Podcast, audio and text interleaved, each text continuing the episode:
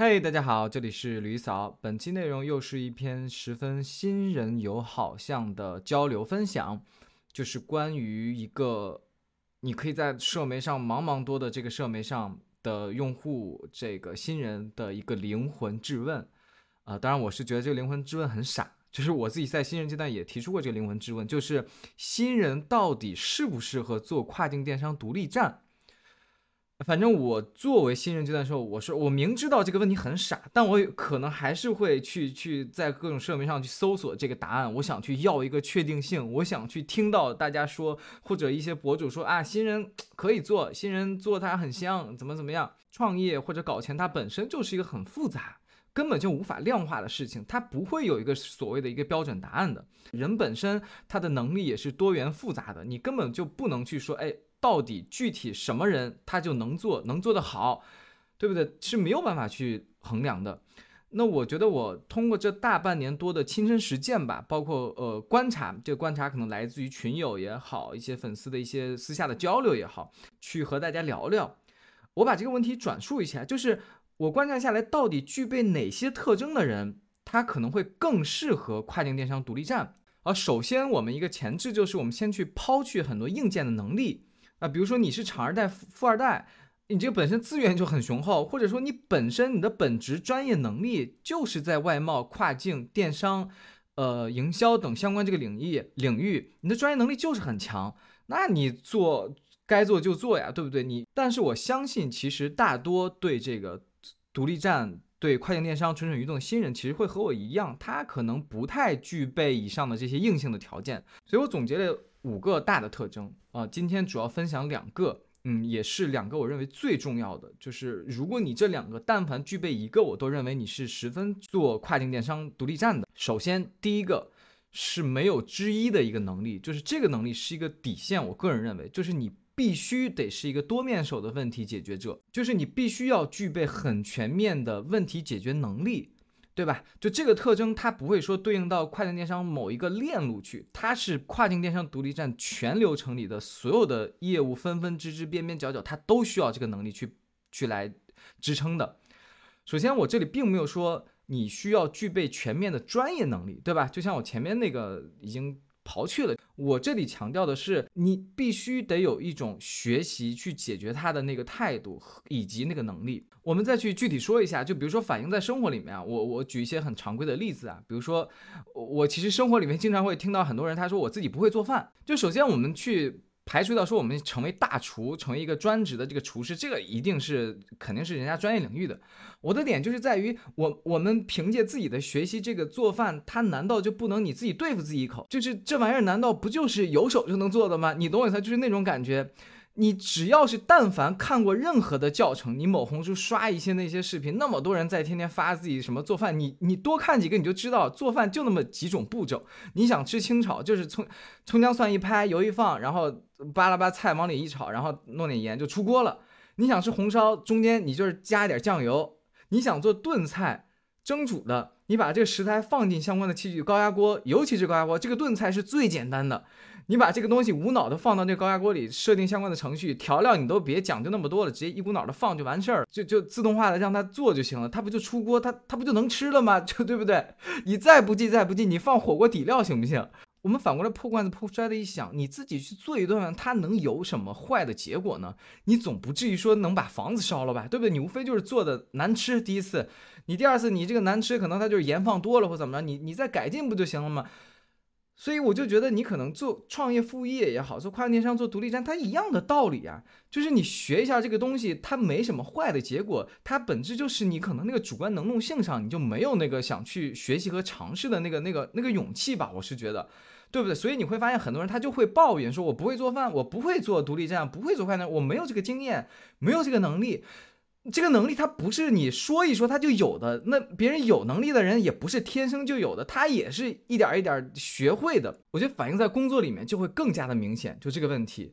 呃，首先我们别管我们这个工作和组织里面我们的这个职位的定位是什么，但是你一定会遇到，就打工人，你一定会遇到这些场景的，就是比如说你是干这个东西的，你可能有一些应急的，不管是领导的需求还是你整个业务的中实际的工作。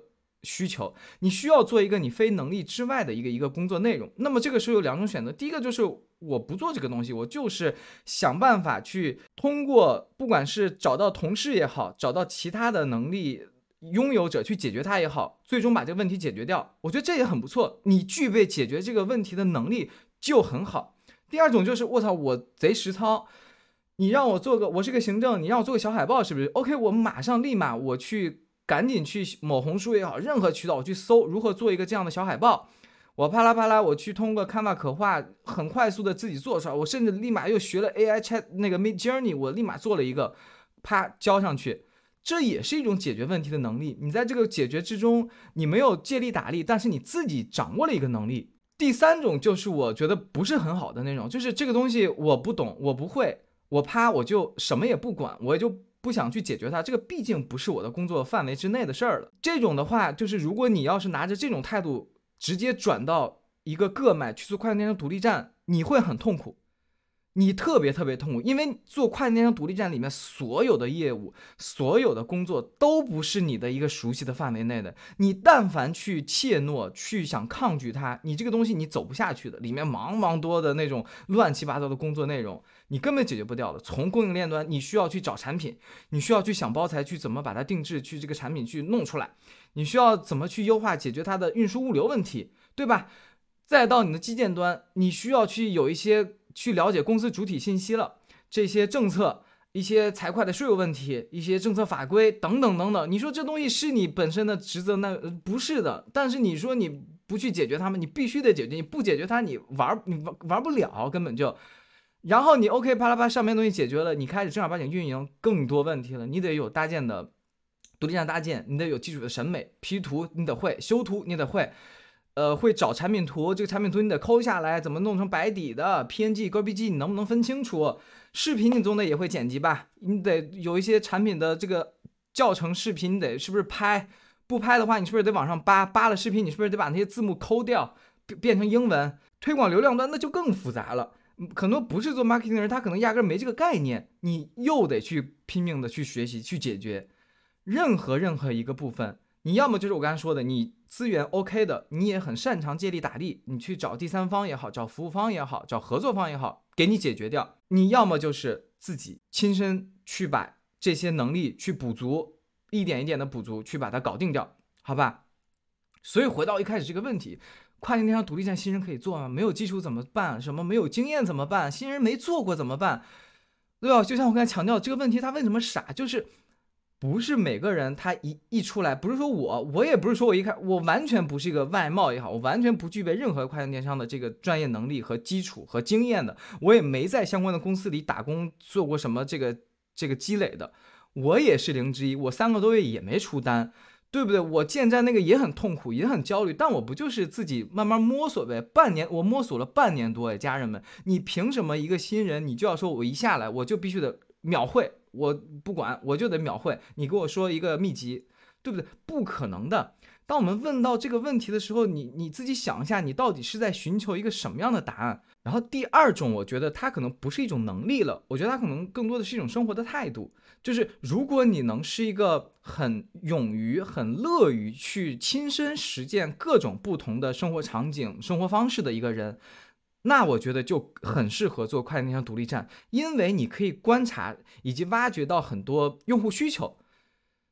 对于个买而言，尤其是如果你本身就是这个生活方式的一个用户，也就是使用者，也就是这个爱好的一个爱好者，那你的洞察就会更加的真实，更加的贴近那个用户需求。你的那这个特征其实很简单了，它对应的这个。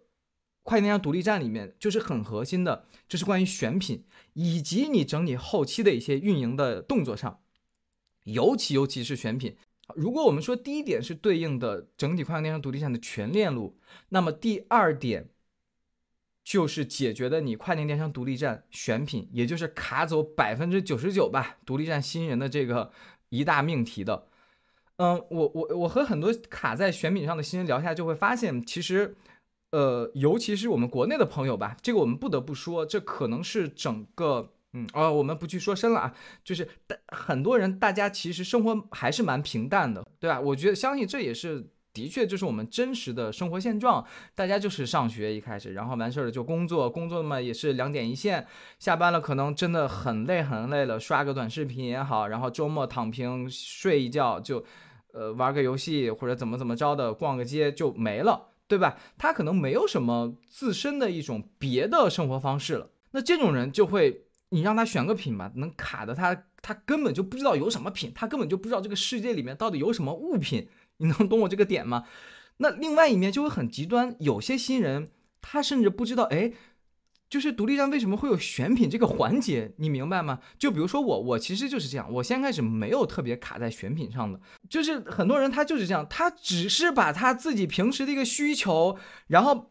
然后找到这个产品，哦，我这个产品真的好好用啊！对于我这个爱好，然后我就把这个需求扩展去推广给更多的人。他一开始甚至没有去做跨境电商独立站，因为我发看到太多这种人了，他没有做跨境独立站，他单纯的就是分享这个东西，分享在社媒，然后别人就开始问他，哎，你这个东西怎么搞的？怎么怎么弄的？在哪儿买？你看他其实完全都没有想去做独立站，他只是因为他的这个需求。他找到了一个解决需求的一个产品、一个服务，并去分享，就已经找到了一个客户群体了。哎，于是他顺势，那我就建个站，我把我这个服务或产品卖出去，找到我这波和我一样相同兴趣爱好的人，卖出去不就完事儿了吗？同时呢，如果你稍微的研究过，比如说跨境电商独立站选品啊，你去社媒上看各种这个帖子也好，大家的这个交流也好。你可能就会听到很多业内人对于一些欧美人的消费观呀，一些什么的评述啊，比如说很多人就说他们喜欢 DIY，什么自己会有一个自己的 garage，一个一个车库，他们经常在里面搞各种东西。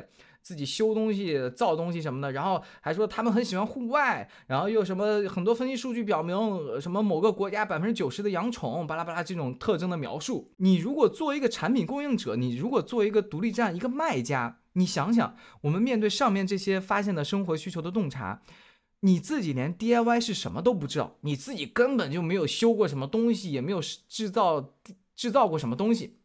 那户外也是，你也不去参与任何的户外项目，你分不清什么软壳硬壳，你露营也不懂，你露营连地钉也不会怎么打，你也不知道打地钉需要用到那个工具是什么，对吧？徒步你也没徒步过，你也不知道整个重装徒步之中有可能真实的这些人到底产生哪些需求。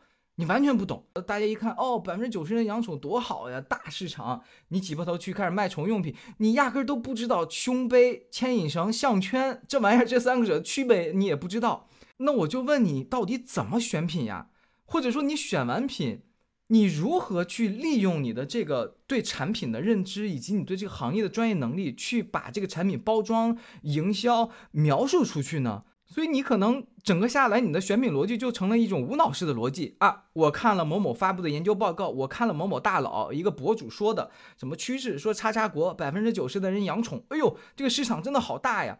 我太厉害了，我太聪明了，我居然挖掘到这样一个有价值的信息，那我决定了，我就做宠物用品。这个真的是太无脑了，多少新人就被埋到，就是因为这种选品逻辑就被埋的，你知道吗？就是首先第一。市场大不大和你个卖几乎没有半毛钱关系，市场体量越大，市场越卷。你一个微小的个卖根本就和市场体量没半毛钱关系，个卖你反而要去找那些体量小且不太起眼的小领域，因为这些领域大卖才不想进来卷，你明白吗？大卖他就是要做这种大的领域市场领域，他利用自己的供应链资源和它的运营优优势，我一千个品铺进去。我的价格就是这么低，我卷死你们！但这些小领域那些量那么小，你觉得这些大卖有可能来做吗？他几乎不太会来做的，对不对？那这些小不起眼的小领域是怎么发现的？不就是因为你自己生活中是一个这样的一个某一个领域的爱好者，你才有可能去挖掘到这个领域的嘛？然后第二点就是，你说你选到了宠物用品，首先这就是一个方法一个逻辑上的错误。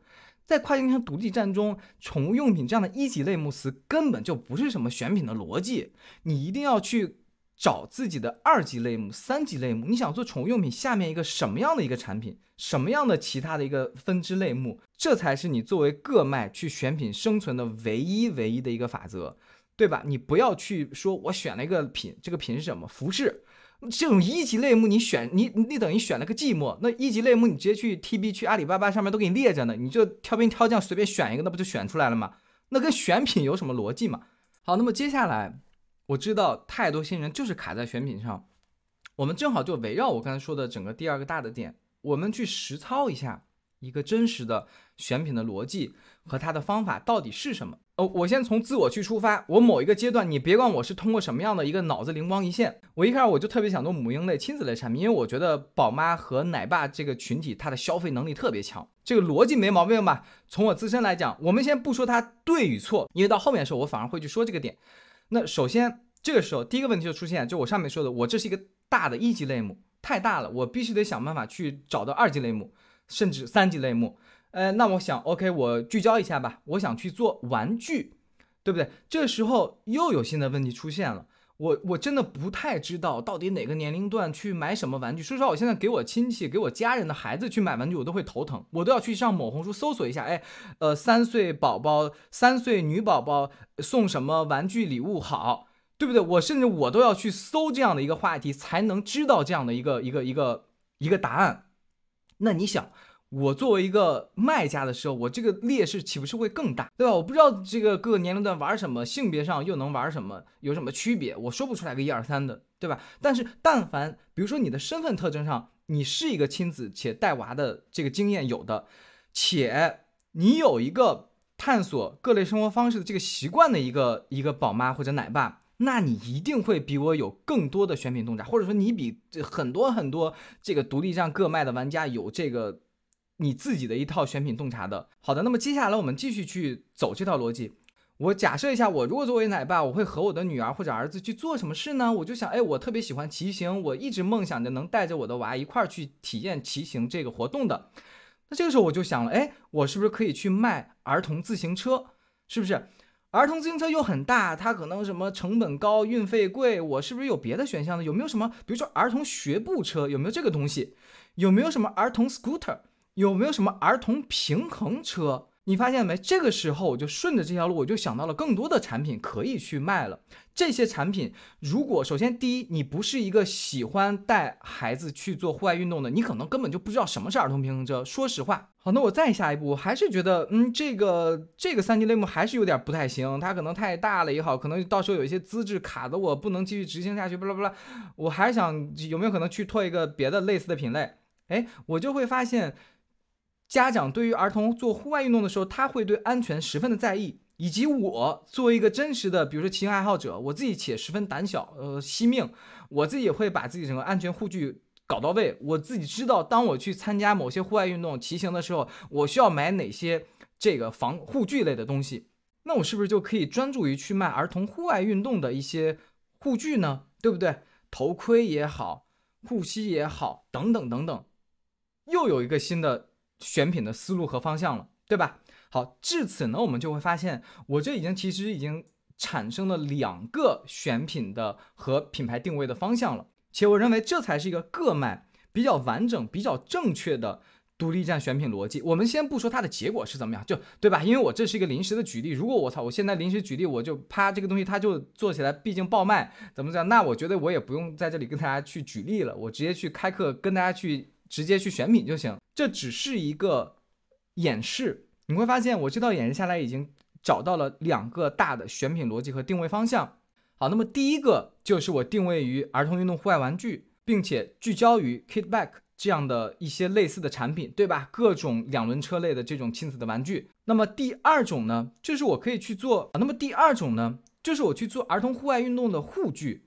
就是我去去找到各类可能亲子他们之间产生这个户外的一些活动有任何的护具，我来去做。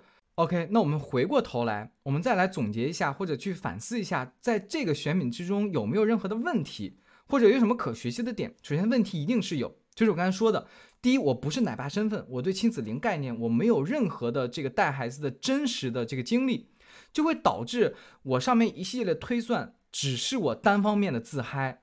你们明白吗？那么对应的，我作为一个卖家的时候，我整个选品也好，我整个产品描述也好，其实根本贴不到他们的需求。比如说，我在这想的是，哦，他们可能对防防这个这个安全性更在意。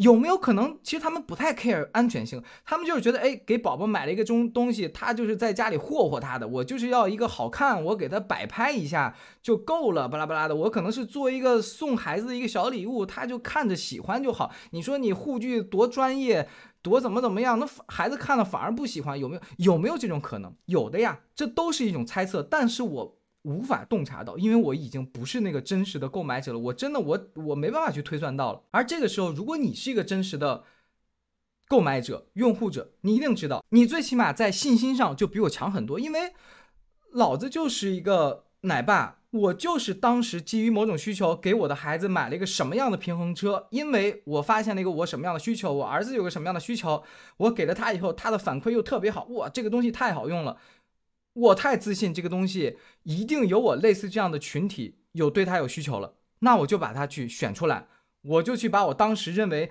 我买这个品的时候，它到底哪些 highlight，哪些 feature，哪些产品描述吸引我，我就给它搬上去，我这样的群体一定会被吸引的，对不对？那好的点是在于什么呢？我不是一个奶爸，也不是一个奶妈，但是我依然可以用我自身的一些爱好领域，我去去想办法去解决一些问题，对吧？我喜欢骑行，那我一直想象着有一天带我孩子骑行，我偶尔就会去刷一些小朋友骑车的一些东西，一些视频也好，一些内容也好，它就会植入到我的脑子里，所以我才能知道哦，原来有什么平衡车 scooter 这这种小的这个儿童玩具在，所以这就是回到了第二点。当你具备某一个领域、某一个生活场景、某一个生活方式、某一个爱好的一个身份标签的时候，是作为这个用户的时候，你一定具有更真实的选品洞察的。所以类似的，就是一样会有这种很无脑的新人问题，就会问啊，新人能不能做服饰啊？啊，大佬们，新人能不能做宠物呀？今年还什么说不是这类问题？你问出来以后，你到底希望能得到一个什么样的答案呢？别人告诉你能。还是说别人说不能太卷了，你别做，还是怎么怎么样，对不对？而当你真正问出来这些问题的时候，我大抵就知道你个人应该不是一个这样的人，不是我第二点描述的一个这样的人。好，那么本期的分享呢就到此结束，希望大家持续关注吕嫂，专注贝哥，拜拜。